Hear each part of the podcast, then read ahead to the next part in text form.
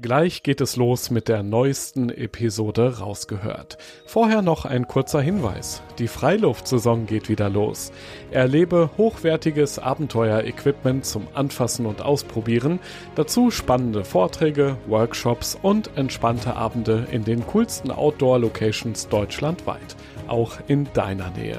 Check jetzt alle Termine auf globetrotter.de slash Freiluft und komm kostenlos vorbei. Rausgehört wenn man einfach viel Zeit mit den Tieren verbringt, wenn man die Tiere kennenlernt, wenn die Tiere mich kennenlernen, ähm, dann passiert das automatisch, dass man irgendwie die Furcht voreinander verliert. Also bei den Füchsen war es zum Beispiel so, dass ich dort liegen konnte, aber sobald irgendwie in der Ferne ein Spaziergänger vorbei gelaufen ist, waren die sofort weg. Also die haben ihre natürliche Scheu behalten, was super wichtig ist, aber mich haben sie halt akzeptiert. Wo andere durch den Wald stapfen, schleicht er, so leise es geht. Wenn der Schnee besonders hoch liegt und andere auf Schieren hinabsausen, hält er die Luft an und versucht ruhig zu bleiben, auch bei eisigsten Minuswerten. Und wenn ein Löwe ihm tief in die Augen schaut, dann rennt er nicht weg, sondern drückt ab mit der Kamera. Chris Kauler ist preisgekrönter Natur- und Tierfotograf. Von den Falklandinseln bis zu den heimischen Wäldern in Hessen, von überall bringt er beeindruckende Aufnahmen, Porträts und Videos mit. Ich will von Chris wissen, wie ihm diese farbenfrohen Fotos gelingen, welches Equipment er nutzt, welche Hotspots er empfehlen kann und natürlich interessieren mich auch seine besten Tipps für richtig gute Fotos, die doch jeder von uns gerne von Abenteuern mitbringen möchte. Ich bin Joris, Reisereporter bei Globetrotter und treffe in diesem Podcast beeindruckende Menschen, die das Abenteuer in der Natur suchen, die eine ganz besondere Geschichte haben, von denen wir lernen können und die Lust aufs Reisen machen, auf das Draußen erleben. Moin, hi, grüß dich. grüß dich. Sag mal, wie weit liegt eigentlich deine Kamera gerade von dir weg? Oder die hast du bestimmt immer so griffbereit? äh, eine liegt gerade 30 Zentimeter vor mir. ja, da hast du recht ich muss immer irgendwie eine Kamera in der, in der Nähe haben und mit denen auch ein bisschen rumspielen. Einfach so auch zur Entspannung. Ja, ist ja so dein, dein Hauptwerkzeug. Und wie man so richtig coole Fotos machen kann, vor allem von Tieren, aber auch von der Natur oder von Menschen. Du weißt das, wie es geht und wir reden drüber jetzt hier im Podcast. Rausgehört. Ja, jeder von uns hat ja mittlerweile eine Kamera immer am Start, nämlich in Handyform, also in der Hosentasche. Gute Fotos ja. machen ist trotzdem nochmal eine ganz andere Liga, würde ich behaupten. Chris, ähm, was würdest du sagen? Was macht so ein richtig gutes Foto aus?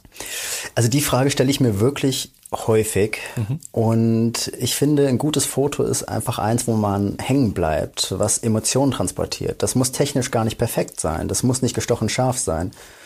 Es muss einfach wirklich Emotionen wecken und man muss sich irgendwie hineinversetzen können oder mitfühlen können.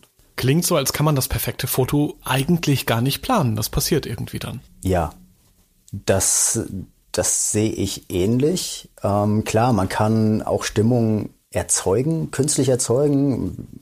Einfach Nebelstimmung oder sowas zum Beispiel können wir erzeugen. Ähm, aber letztendlich ist das perfekte Foto sehr schwierig zu bekommen, einerseits. Und andererseits ähm, brauchen wir da irrsinnig viel Glück für. Ja, das glaube ich. Dir gelingt es ziemlich oft. Das ist ja echt erfolgreich, was du tust. Immer mehr und immer öfter auch. Ja, im Danke. Auftrag gehst du raus, machst da schicke Fotos. Aber trotzdem interessiert mich, packst du für so schnelle Schnappschüsse gerade auch mal dein Handy raus? Oder sagst du, für den perfekten Shot muss es auch unbedingt die Pro-Ausrüstung sein? Also für mich muss das perfekte Bild auch mit der richtigen Kamera entstanden sein, weil ich es dann letztendlich dann auch ja, drucken möchte oder vermarkten möchte. Ähm, das kann ich mit dem Handy nicht so gut. Und dementsprechend habe ich dann doch meine Kamera immer dabei. Das heißt, die, die Handykamera nutzt du eigentlich gar nicht oder machst du damit auch mal testweise zwischendurch ein Foto oder was weiß ich, von Freunden auf einer Party, sowas, wenn das wieder geht bald? Da ist ja das Handy dann auch mal okay, oder? Absolut. Also die Handys sind mittlerweile unglaublich gut, mhm. was die Kameraqualität angeht und Bild, was die Bildqualität angeht. Und ich nutze das Handy auch sehr, sehr gerne. Und zum Filmen nutze ich fast ausschließlich das Handy mittlerweile. Ach krass. Ja, das sieht ja. man in Videos auch nicht an. Ich finde das immer wieder erstaunlich, wenn jemand hinterher sagt, jo, das äh, Bild habe ich mit meinem Smartphone gemacht oder ja. das Video. Das ist ja schon erschreckend ja. manchmal. Gilt übrigens ja auch für Audioaufnahmen, ne? wenn ich richtig informiert bin. Ja. Wir sind ja gerade leider getrennt voneinander räumlich, aber du nimmst ja auch gerade mit einem Smartphone auf, diese Spur hier. Genau, Gespräch. ganz genau. ja, sag mal, du kommst aus Frankfurt am Main, also so richtig aus der Großstadt. Warum hast du dich eigentlich trotzdem äh, so schnell, so sehr auch für die Natur interessiert, in jungen Jahren schon? Also ich muss dazu sagen, dass ich in Frankfurt nur geboren bin Aufgewachsen bin ich dann ein bisschen außerhalb. Nicht mehr in der Großstadt, aber immer noch Stadt. Aber ja, ich war jedes Wochenende bei meinen Großeltern im Vogelsberg und die haben mich immer mit, mit rausgenommen. Die sind begeisterte Botaniker gewesen und da habe ich einfach sehr viel lernen können, sehr viel mitnehmen können. Und so kam es dann, dass ich Biologe werden wollte. Ja, und seit 2008 hast du dir auch dann eine erste DSLR gekauft, ist eine Spiegelreflexkamera. Und ich kann mir vorstellen, seitdem warst du in jeder freien Minute draußen bei den Tieren, hast Fotos gemacht, die ausprobiert, dieses Equipment, das, die Kamera, ja, deine neue Liebe so richtig für dich entdeckt. Ja, absolut. Also es ist wirklich eine Passion, es ist eine Leidenschaft, die eben auch Leidenschaft. Ich mag dieses Zitat unglaublich gerne, weil es wirklich zutrifft. Gerade bei mir, weil es ist, es ist nicht immer schön, wenn man mit der Kamera draußen ist. Es ist nicht immer Entspannung, aber es, es zahlt sich immer aus. Wie warst du da am Anfang? Also wahrscheinlich normale Klamotten hast du angehabt, bist rausgegangen, hast Fotos gemacht, irgendwo in Hessen, die Tierwelt ja. erkundet. Ja. Ähm, ich ja. nehme an, du hast dann auch schnell dazugelernt, ne? wie man sich zum Beispiel kleiden sollte als erstes. Ja, absolut, absolut. Und ähm, mit jedem mal draußen sein lernt man was dazu. Egal, ob es jetzt klamottentechnisch ist oder ob man über die Tierwelt irgendwas erfährt. Es lohnt sich einfach rauszugehen und zu erkunden. Du hast es ja dann quasi auf die Spitze getrieben, raus aus Hessen, irgendwann nach und nach die ganze Welt erkundet und vor allem Skandinavien, das war ja immer wieder ein Sehnsuchtsort für dich.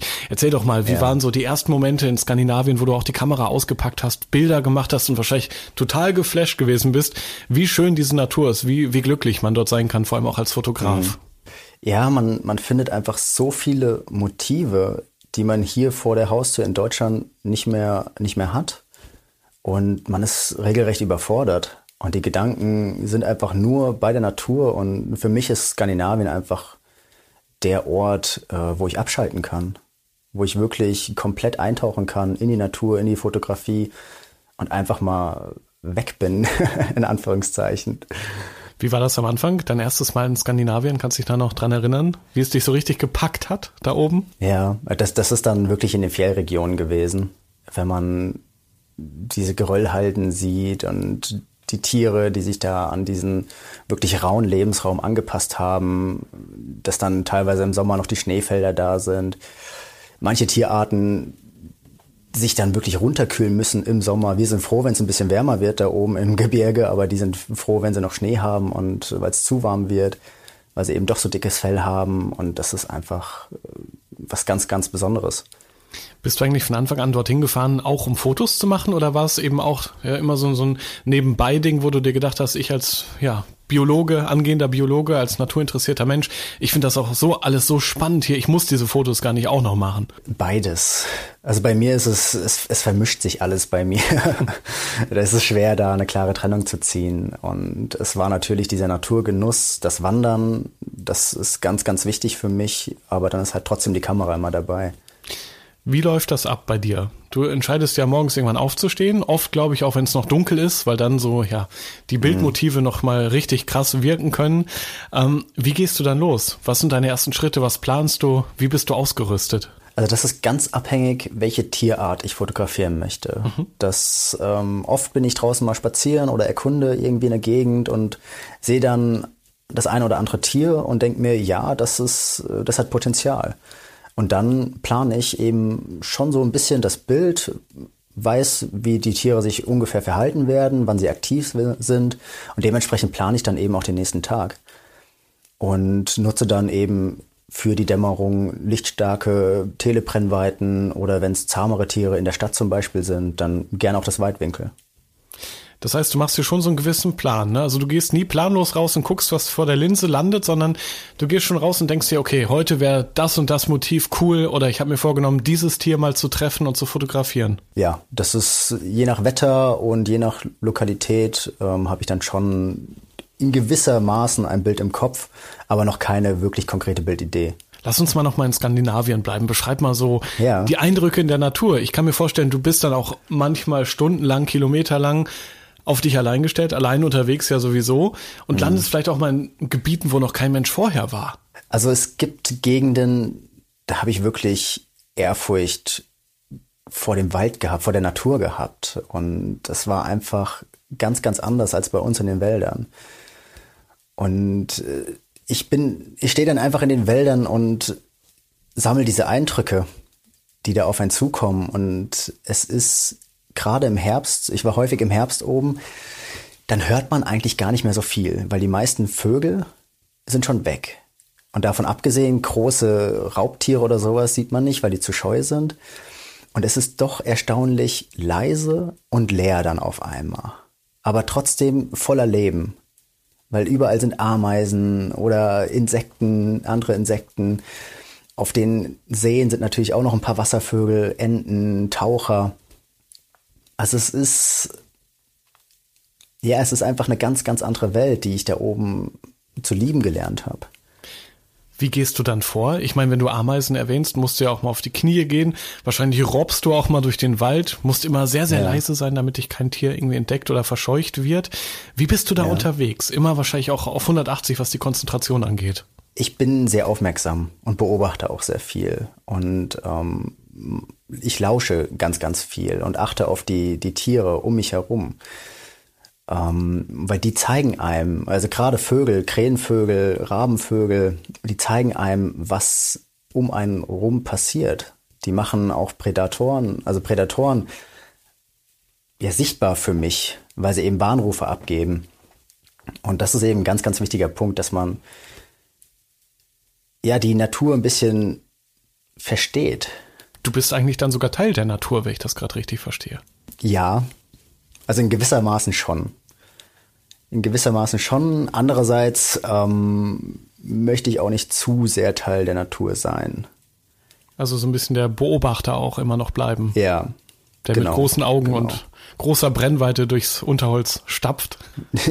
ja, stapfen ist das falsche Wort, weil man muss okay, sich schleicht, ja auch schleicht. langsam und, und leise, genau. Schleichen ist besser. langsam bewegen. Ich kann mir aber trotzdem vorstellen, auch dass du mitten in der Wildnis bist und manchmal dir auch Dinge begegnen oder dir Dinge passieren, die dich komplett wieder rausbringen. Ich kann mir vorstellen, wenn zum mhm. Beispiel auf einmal irgendwo Plastikmüll liegt oder du sogar anderen Fotografen begegnest. Kann sowas auch mal passieren? Ja. Ist dir da irgendwas in Erinnerung? Ja, ähm, gerade auch in Skandinavien. Auf einmal rennt halt der Jagdhund vor dir entlang. Mhm. Und die werden ja einfach nur rausgeschickt und mit GPS-Halsband. Die spüren dann die Elche auf und dann gehen die Jäger erst los, wenn der, der Hund wirklich einen Elch gewittert hat. Und das passiert dann doch leider relativ regelmäßig. Und das bringt einen dann halt wirklich komplett raus. Wie kommst du dann wieder rein? Äh, änderst du den Ort zum Beispiel einfach? Ja. Also oft ist es so, dass ich dann einfach ganz woanders hingehe. Gibt es auch mal Tage, wo du morgens so richtig motiviert in den Wald startest oder in die Natur, bist gut drauf und irgendwie kommt trotzdem kein passendes Motiv dabei rum? Ja, das, das ist leider die Regel. ja, also man, man kommt ganz selten mit einem wirklich guten Bild nach Hause. Und in der Regel ist es, man, man knipst ein bisschen rum und hat ein paar annehmbare Bilder, aber mehr auch nicht. So richtig gute Bilder, mit denen man dann auch Wettbewerbe gewinnen kann, ähm, das, das passiert ganz, ganz selten im Jahr. Was war denn bisher so in Skandinavien äh, dein krassester Shot? Das, das schönste Foto, was du immer zuerst auspackst, wenn jemand fragt, ey, Chris, was war denn da in Skandinavien schon alles los? Also das schönste Bild, mit dem ich die meisten Emotionen verbinde, ist ein Unglücksheer. Das ist eine Vogelart, an der ich auch gearbeitet habe über Monate. Und ich habe sie früh morgens auf einem Waldweg fotografieren können und das Licht kam von hinten. Also es waren die ersten Sonnenstrahlen, die da wirklich durchgebrochen sind, durch den Wald gebrochen sind. Und hinter dem Vogel und vor dem Vogel waren Gräser und an den Gras oder an den Gräsern waren noch Eiskristalle und die haben sich wirklich, oder das Licht hat sich in diesen Eiskristallen gebrochen und ich habe Regenbogenfarben durchs ganze Bild und die Silhouette vom Vogel und das ist so eins meiner absoluten Lieblingsbilder. Hast du das irgendwo auch als Desktop-Hintergrund? Jetzt mal eine blöde Frage zwischendurch. Aber wie sehr feierst du dich auch selbst dann für solche Schüsse? ähm, ja, ich lade es zum Beispiel auf Instagram hoch und natürlich genieß, genieße ich ähm, den Zuspruch, aber ich habe zum Beispiel jetzt so ein Standard Windows Hintergrundbild und nicht meine eigenen Bilder. ähm, was hat dich die Natur auch so gelehrt? Ich meine, gerade Skandinavien ist auch sehr herausfordernd. Ich habe hier schon einige Abenteurerinnen und Abenteurer in diesem Podcast interviewen dürfen, mhm. die sich dort ja durch die Wälder geschlagen haben, durch Schluchten, durch Unwetter. Was hat dich, äh, ja, was hat dir Skandinavien so beigebracht? Ähm, das ist, was mir da direkt im Kopf, in den Kopf kommt, ist einfach, dass ich Skandinavien brauche. hm. dass ich, das ist wirklich meine Zuflucht, wo ich wirklich mal abschalten kann. Das kann ich bei uns in den Wäldern einfach nicht. Weil das ist für mich auch keine Natur mehr. Die finde ich nur noch wirklich, also für mich ist halt Natur unberührte Natur und nicht unser Wirtschaftswald, unser Wirtschaftswald und dementsprechend ähm, habe ich einfach eine irrsinnige Sehnsucht da hoch und das ist schon so ein bisschen, was mir Skandinavien beigebracht hat, dass, dass wir unsere Natur auch bewahren müssen und schützen müssen, damit wir wirklich wieder zum natürlichen Zustand zurückkommen und nicht eben die Natur ausbeuten. Das heißt ja auch jedes Mal, wenn du irgendwo eine Säge im Wald hörst, auch das wird ja vorgekommen sein, gerade in Skandinavien, dann könntest du ja kreischen wie, wie die Kreissäge. Das, das macht dich wütend, könnte ich mir vorstellen. Ja, man muss es natürlich auch ein bisschen objektiv betrachten. Äh, wir alle verschwenden Rohstoffe oder wir brauchen Rohstoffe, sagen wir gar nicht mal verschwenden. Ähm, dementsprechend irgendwo muss es herkommen.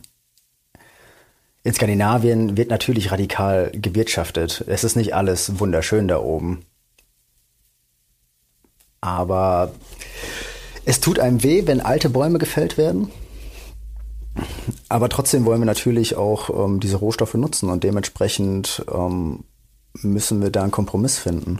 Und ähm, aber was es passiert einfach zu wenig. Wir fällen hunderte Jahre alte Bäume und pflanzen einen neuen Baum dafür, aber der ist halt gerade mal zehn Zentimeter groß und das kompensiert das ja nicht. Dementsprechend müssen wir da schon umdenken. Apropos umdenken, wir können uns ja jetzt auch mal gerade klimatisch in eine andere Zone bewegen, nämlich von Skandinavien ja. runter zu den Falklandinseln. Ähm, das ist ja. ja eine ganz andere Welt, am anderen Ende der Welt könnte man sogar sagen. Eben im Rahmen eines Forschungsprojekts bist du da gewesen, hattest auch die, die Kamera immer mit dabei. Erste Frage, als ich das gelesen habe, wie bist du bitte an dieses schicke, spannende Projekt am anderen Ende der Welt gekommen? Äh, ich hatte Glück. Ja, okay. Ich habe, ja, also ähm, das ging über meine Arbeitsgruppe an der an der Uni Gießen. Mhm. Und ich habe dort meine Bachelorarbeit geschrieben und die Arbeitsgruppe war noch relativ neu. Und dementsprechend wurde ich gefragt, ob ich nicht Lust hätte, für sie ein paar Proben zu sammeln. Und ähm, da habe ich dann nicht Nein gesagt. Ja, du warst ja auch zum Forschen da, ne? Das war gar nicht zum Fotografieren, das genau. auch, aber du hast genau. eben vor allem geforscht. Was genau war so deine Aufgabe, deine Challenge da vor Ort? Ähm, es ging darum, es klingt jetzt eklig, aber Kotproben zu sammeln von Pinguinen. Mm, mhm. Und dann haben wir eben mit Vergleichsproben aus dem Meer, also quasi die, die Nahrung der Pinguine verglichen und konnten darüber eben über diese Vergleiche feststellen, wo die Nahrungsgründe der Pinguine sind. Und ähm, wenn die Nahrungsgründe der Pinguine dann auch verbaut werden, in Anführungszeichen, dann sieht's halt sehr schlecht aus für die. Also ein Projekt für den Tierschutz, Tiere, die dir ja sehr am Herzen liegen auch. Und wo du schon mal da gewesen bist, hast du natürlich auch parallel viele, viele Fotos mitgebracht. Wie würdest du Flora und Fauna auf den Falklandinseln jemandem beschreiben, der noch nie da war und wahrscheinlich auch nie da sein wird? Also es ist sehr karg und super reich zugleich. Also es, äh, die Landschaft erinnert total an Schottland. Es gibt keine Bäume, also an die Highlands ein bisschen. Mhm. Es gibt keine Bäume, überall nur so Zwergvegetation dann teilweise richtige Graswälder, was dann schon wieder ein bisschen an Neuseeland erinnert. Und dann eben die großen Seevogelkolonien, wo dann wirklich Zehntausende, Hunderttausende Vögel an einem Ort sitzen. Es ist ein Riesengeschrei, ein Riesengestank und dann noch der Wind dazu, das Meer, das tobende Meer. Das ist wirklich spektakulär. Macht es diese krasse Natur für dich leichter, schöne Fotomotive zu finden oder eher schwerer, weil die Auswahl so groß ist? Also, wenn man 100.000 Vögel vor sich hat, das, das war schon schwierig, da wirklich einen rauszupicken und irgendwie ein, ein gutes Bild zu bekommen. Andererseits fällt es natürlich auch wieder leichter, weil alles schön ist. Man muss nicht auf irgendwelche Elemente achten, die man nicht im Bild haben möchte. Wie hast du dich diesen Tieren, diesem Riesenschwarm dann genähert? So angeschlichen und immer parallel schon durch den Sucher so, ja, die, die Kamera bedient? Oder hast du erstmal hin und her geguckt, so das perfekte Motiv gefunden? Wie war so dein Vorgehen? Also das war dann wirklich einfach am Rand sitzen und beobachten. Und die Tiere haben ja keine Scheu. Also die Seevögel hatten keine Scheu. Mhm. Die waren, im Gegenteil, die waren neugierig, sind zu einem gekommen und haben einen dann teilweise belagert. Ähm, und dann haben sich die Motive oder die, die Fotos von selbst ergeben. Das ist natürlich perfekt, ne? Für echtes Fotografengold ja. quasi, wenn die Motive auf ja. einen zukommen. Ganz genau. Was ist so von da dein Lieblingsbild, was man vielleicht auch bei Instagram oder auf deiner Webseite sehen kann? Das ist schwer zu sagen, weil das einfach so irrsinnig viele Eindrücke waren. Da sind krasse Szenen dabei gewesen, also eine Jagd von einem Seelöwen, der, der Pinguine jagt. Das war einfach unglaublich eindrucksvoll der dann an Land gekommen ist, den Pinguin hinterhergerannt ist und der ist schneller als wir rennen können. Und das war unglaublich beeindruckend. Andererseits natürlich die Pinguine selbst, da habe ich ganz, ganz viel mitgenommen und dann diese raue Natur. Und ich denke, ja, so mit das Lieblingsbild ist einfach ein Weitwinkel von der Seevogelkolonie mit dem Meer dahinter und die unglaublich schönen Sonnenuntergänge. Ja, die haben mich auch sehr geflasht. Du hast ja auf deiner Webseite einige Fotografien, einige Galerien mit beeindruckenden Bildern. Da sieht man dann auch regenbogenfarbene Papageien so in Costa Rica oder Löwen, die dir im, im feuerroten Wüstensand quasi frontal in die Kamera schauen, ins Auge schauen. Oder eben auch diese watschenden Pinguinfamilien im eiskalten Weiß auf den Falklandinseln. Ist das auch dieser Farbenreichtum, der die Welt für dich so spannend macht als Fotograf? Ja, in, in gewisser Weise schon. Also wenn man auch bei mir auf Instagram schaut, ich versuche es möglichst bunt zu halten. Und das spiegelt in gewisser Weise auch einfach die Diversität der Tierwelt wieder für mich. Weil wir können alles finden und alles ist interessant. Auch ein brauner Vogel ist super interessant. Und ja, dieser Farbenreichtum ist einfach auch für mich positiv besetzt.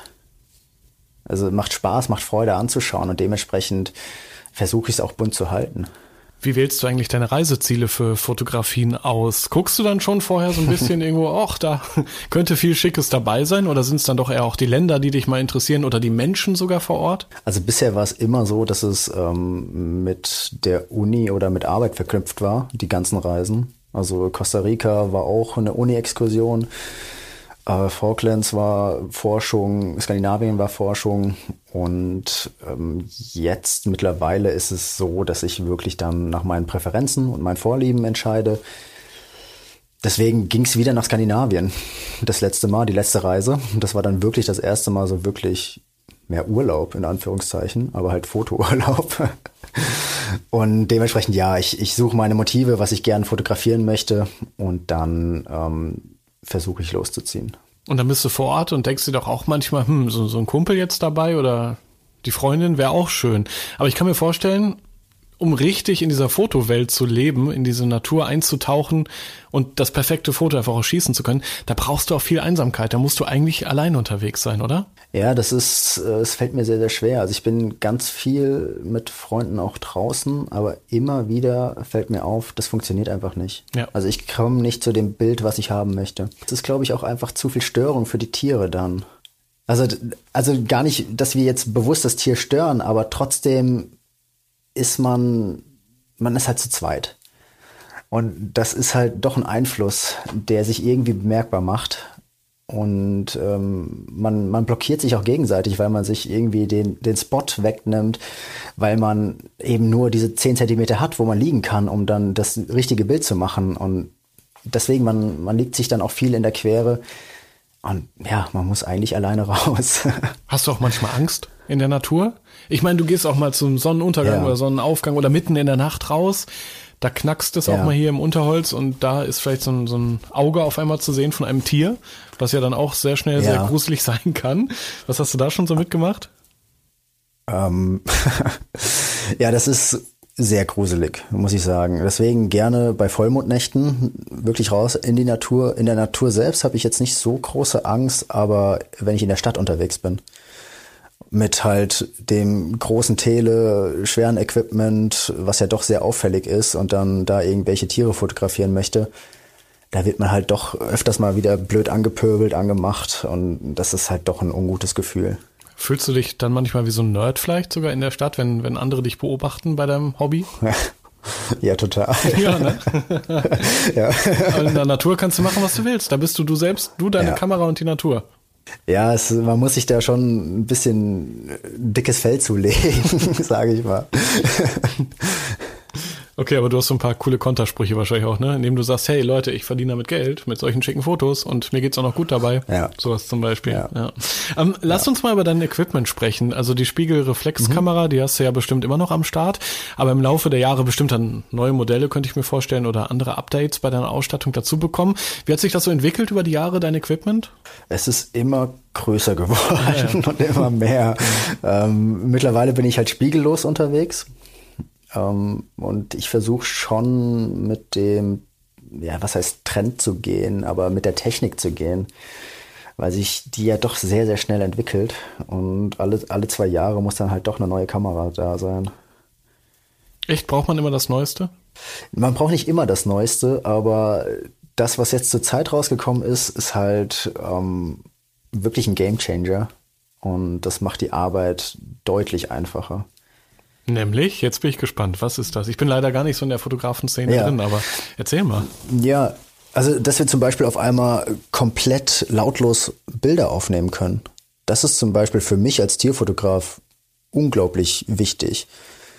Dass ich auf einmal 20 Bilder die Sekunde machen kann, ähm, dass ich, im, wenn ich durch den Sucher schaue, ähm, reinzoomen kann. Lauter solche Dinge, die machen das Arbeiten jetzt einfach deutlich einfacher.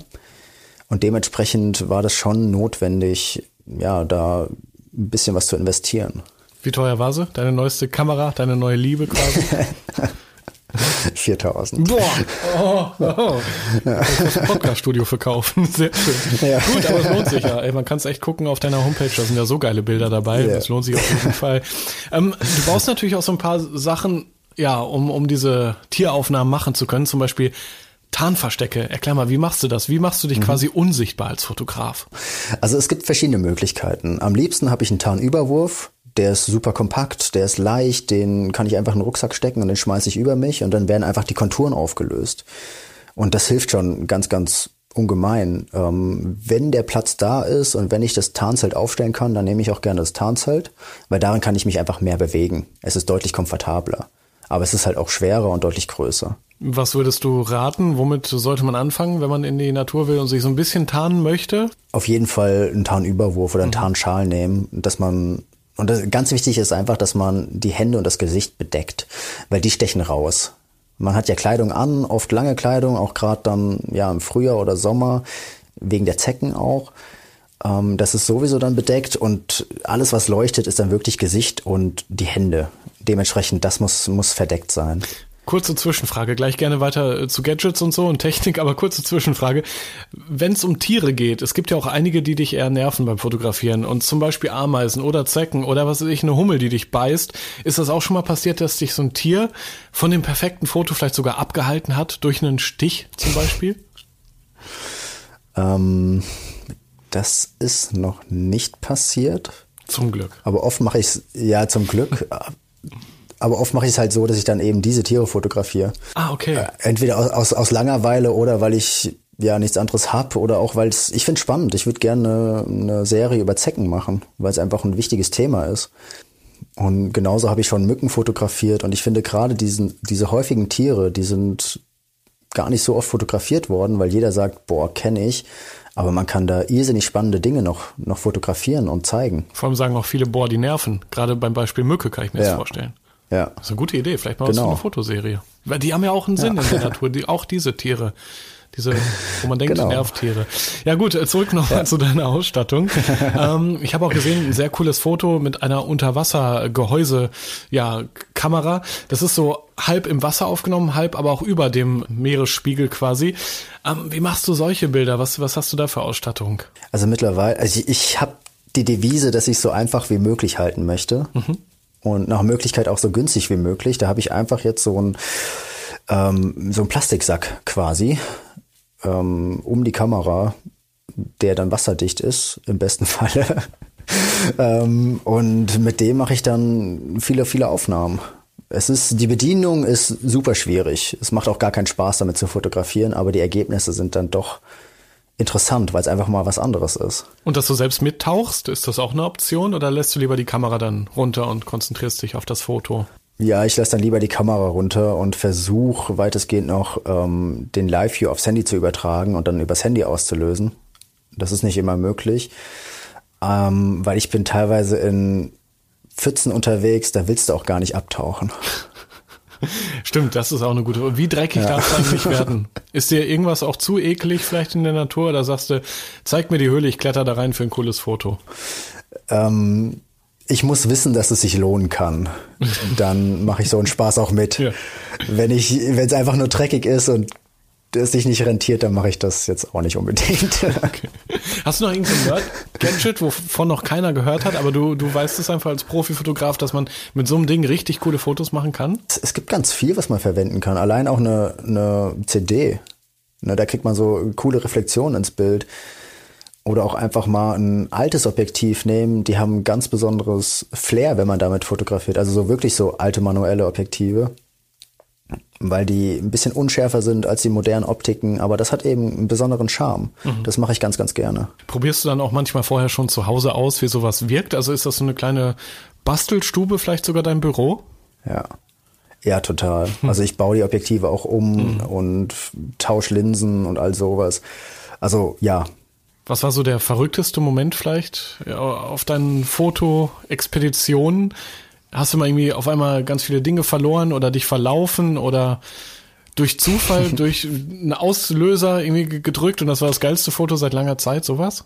Ja, also wenn man zum Beispiel die Kamerafalle aufstellt und das dann über einen Bewegungsmelder die Kamera auslöst und dann gehst du am nächsten Tag wieder hin und hast halt wirklich 3.000, 4.000 Bilder drauf auf der Kamera. Aber nur weil der Wind den Auslöser ausgelöst hat und das nicht ein Tier fotografiert. Sowas zum Beispiel. Und du musst halt jedes Bild einzeln durchschauen. Das ist dann doch. Das dauert auch nochmal ewig dann, ne? Ja. Genau, ganz genau. Oder hast du auch schon mal aus Versehen da irgendwelche Pärchen fotografiert oder Dinge, die du eigentlich gar nicht fotografieren wolltest? Sowas passiert doch bestimmt auch mal. Ich kenne das nur von Jägern, die dann aus Versehen da mit der Wildkamera Dinge einfangen, die sie ja nicht so geplant hatten. Ähm, nee, das ist mir noch nicht passiert. Und sonst würdest du es wahrscheinlich auch nicht veröffentlichen. Okay. ganz, ganz genau. Sag mal, wie hat sich eigentlich deine Einstellung zu Tieren, zur Natur so über die Jahre verändert? Ist das immer noch diese totale Verbundenheit oder gehst du mittlerweile auch raus wie zum normalen Arbeitsplatz und denkst dir, okay, heute muss ich gute Fotos machen, das ist ja ein Job mittlerweile. Ja, leider hat sich das schon ein bisschen verändert. Also es ist wirklich nicht mehr so, so intensiv, würde ich, würde ich behaupten. Es ist nicht mehr diese Verbundenheit, wie du sie angesprochen hast. Ähm, das, das gibt es teilweise, wenn die Tiere einen ranlassen. Oder wenn die Tiere zu einem kommen.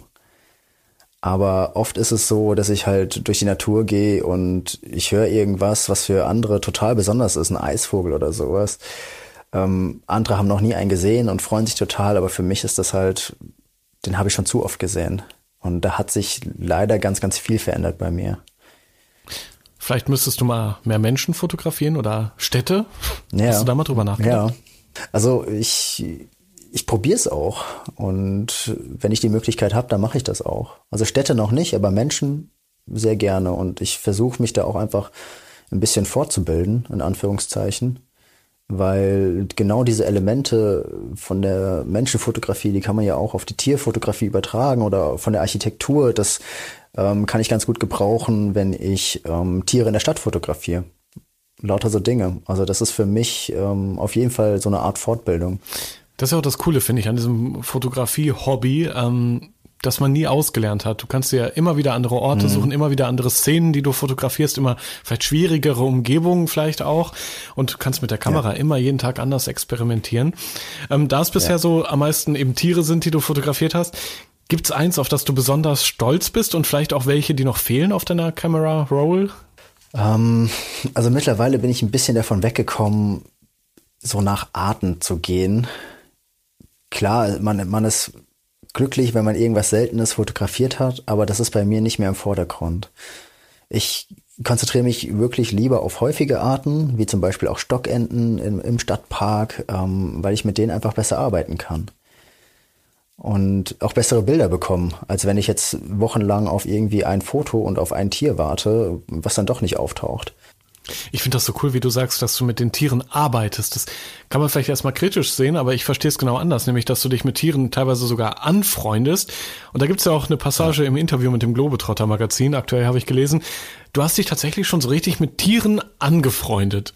Wie, wie ist dir ja. das denn gelungen? Erzähl mal. Ja, das, ähm, wenn man einfach viel Zeit mit den Tieren verbringt, wenn man die Tiere kennenlernt, wenn die Tiere ein, mich kennenlernen, ähm, dann passiert das automatisch, dass man irgendwie die Furcht voreinander verliert und man sich immer näher kommt. Ähm, das ist ja mit den Tieren in der Stadt nicht anders. Die werden nicht bejagt, die wissen, dass der Mensch keine Bedrohung ist und ähm, dementsprechend sind sie wenig scheu. Und so war es bei mir eben auch mit Füchsen oder mit Unglücksherren, dass man sich einfach durch diese langsame Annäherung über Wochen teilweise an die Tiere sich so einander gewöhnt hat, dass es dann einfach funktioniert. Und man auch ein Vertrauen geschaffen hat. Das heißt, ihr erkennt euch richtig wieder? Teilweise schon, ja. Also bei den Füchsen war es zum Beispiel so, dass ich dort liegen konnte, aber sobald irgendwie in der Ferne ein Spaziergänger vorbei gelaufen ist, waren die sofort weg. Also die haben ihre natürliche Scheu behalten, was super wichtig ist. Aber mich haben sie halt akzeptiert. Krass. Und warum und wie? Also wie ging das?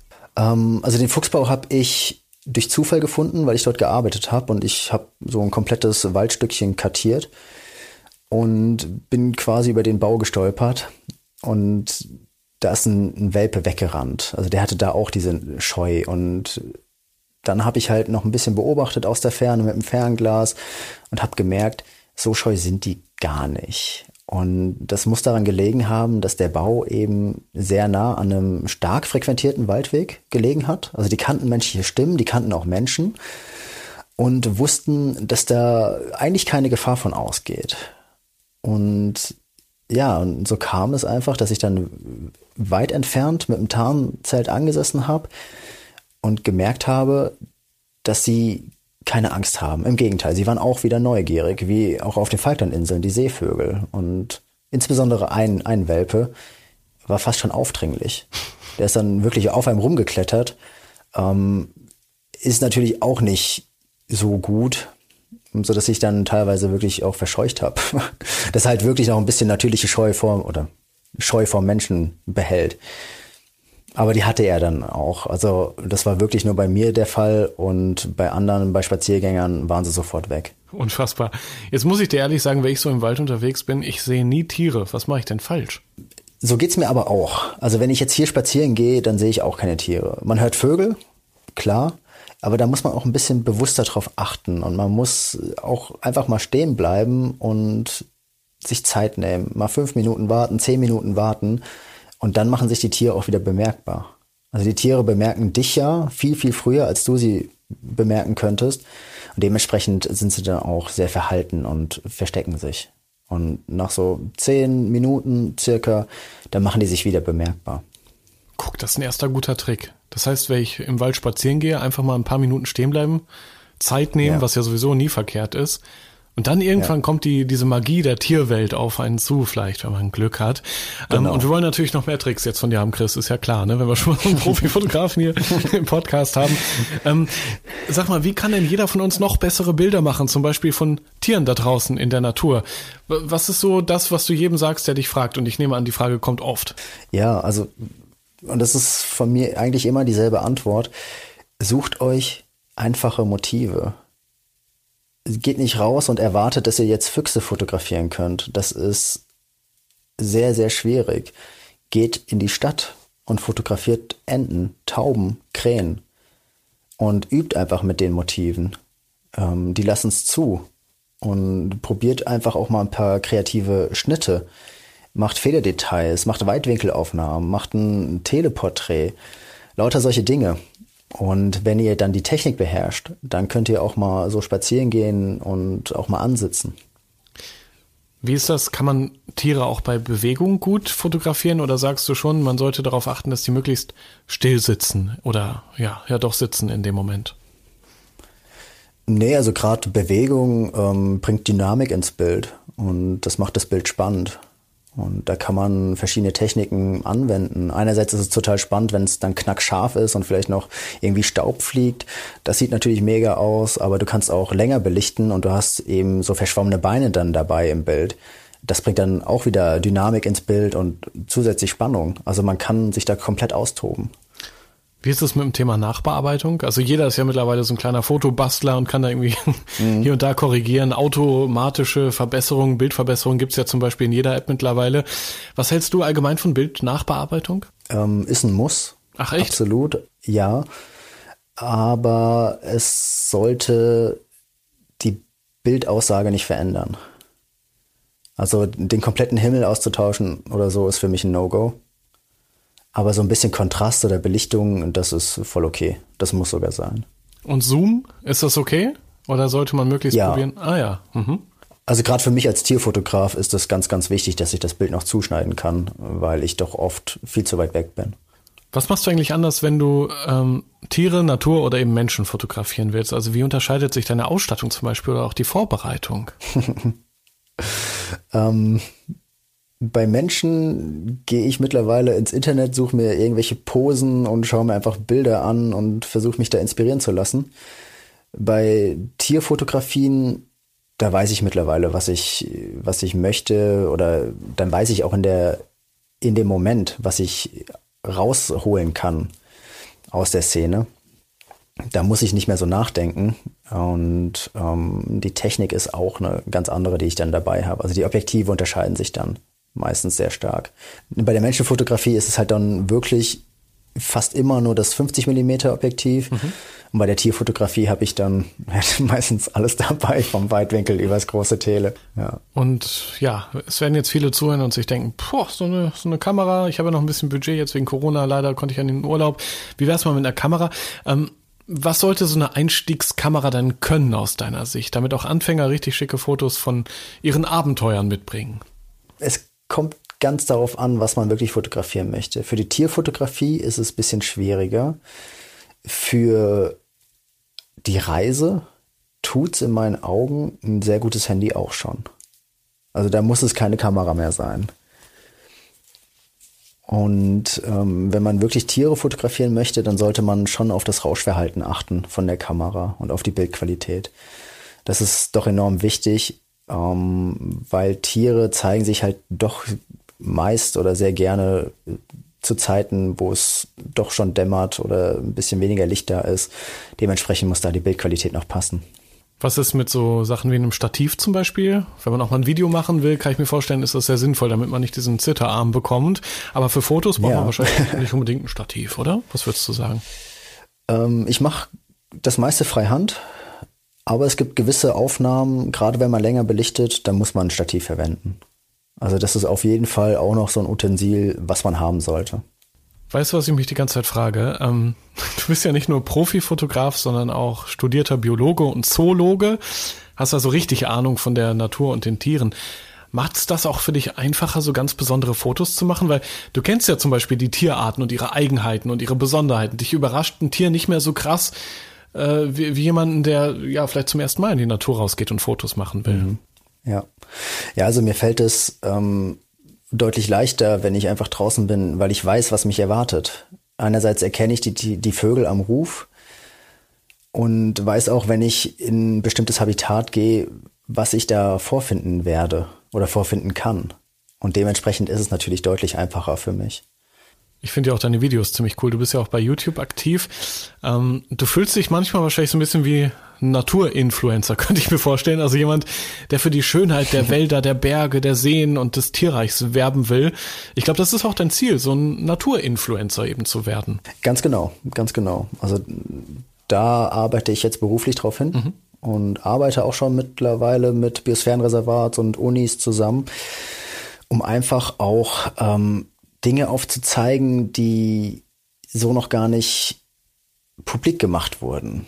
Das können irgendwelche Krankheiten sein, die verbreitet werden im Tierreich und ähm, wir sind da ein maßgeblicher Faktor. Wir verbreiten quasi diese Krankheiten und zerstören dadurch die Natur, ohne dass wir es wissen. Und solche Dinge müssen halt aufgeklärt werden. Und da will ich schon meine Reichweite nutzen und auch das Wissen nutzen, ähm, den Menschen einfach ein paar Dinge zu erklären, mitzugeben und ähm, das Feedback bekomme ich auch und das finde ich irrsinnig schön, dass ganz, ganz viele schreiben. Sie gehen mittlerweile mit ganz anderen, ja, mit offenen Augen durch den Wald und entdecken so viel mehr, weil sie die Videos geschaut haben. Und ich sehe es auch ein bisschen als Aufgabe von uns Biologen an, dass wir einfach dieses Wissen auch vermitteln.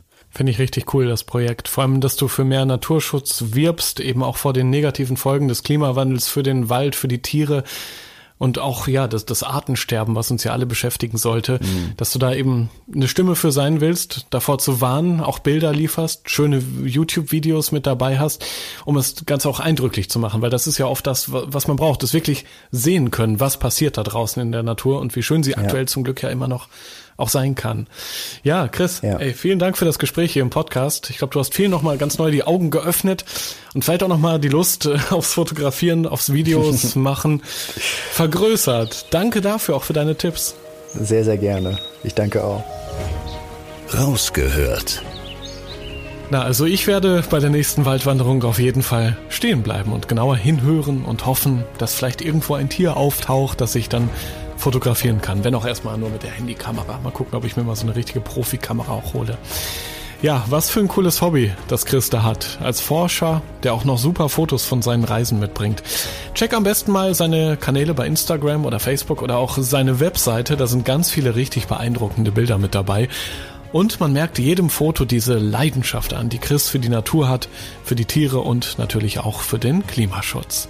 Wie hat dir diese Episode gefallen? Hast du vielleicht noch eigene Fragen an Chris oder die anderen Abenteurer aus dem Rausgehört Podcast? Ich freue mich immer über Feedback, gerne per Mail an podcast.globetrotter.de oder natürlich gerne auch auf den Social Media Kanälen von Globetrotter bei Facebook oder Instagram. Das war die 24. Episode vom Rausgehört Podcast. Schon in vier Wochen bekommst du hier die nächste Folge. Bis dahin schau doch gerne mal im Blog zum Podcast vorbei. Den findest du auf globetrotter.de slash magazin. Dort gibt es alle Infos zu meinen spannenden Gesprächspartnern, ihren Reisen und natürlich alles an Service, Beratung und Equipment. Ich bin Reisereporter Joris. Das nächste Abenteuer wartet schon. Erinnerst du dich an deine Lieblingsreise? Jetzt gibt es einen Podcast voller Lieblingsreisen. Erlebe mit uns spannende Outdoor-Expeditionen und schnür den Backpacker für abenteuerliche Regennächte auf der Isomatte. Wie der Nebel dampfend aufsteigt über dem Wasser. Ein richtig schöner Ort, um wach zu werden. Lieblingsreisen. Bier gibt's, sehr gut. Und Brezen sehe ich da zum Beispiel auch. Mhm. Cheers dein neuer Reisepodcast. Man muss einfach runterfahren, man muss Denken ausschalten und Fühlen einschalten. Ja, jetzt schwebe ich geradezu. Also, ich fühle mich echt wie neugeboren. Super, super toll. Mit uns erlebst du Mikroabenteuer und die weite Welt. So. Wow. Wir, wir wollten ja nicht gleich den ganzen Laden leer essen. Ja, Sie wissen ja noch gar nicht, was es am Schluss kostet. Lieblingsreisen. Jetzt gehen wir über den Bazar in Marrakesch. Jetzt entdecken, abonnieren und mitreisen. Lieblingsreisen gibt es überall für dich, wo es Podcasts gibt. Kommst du mit?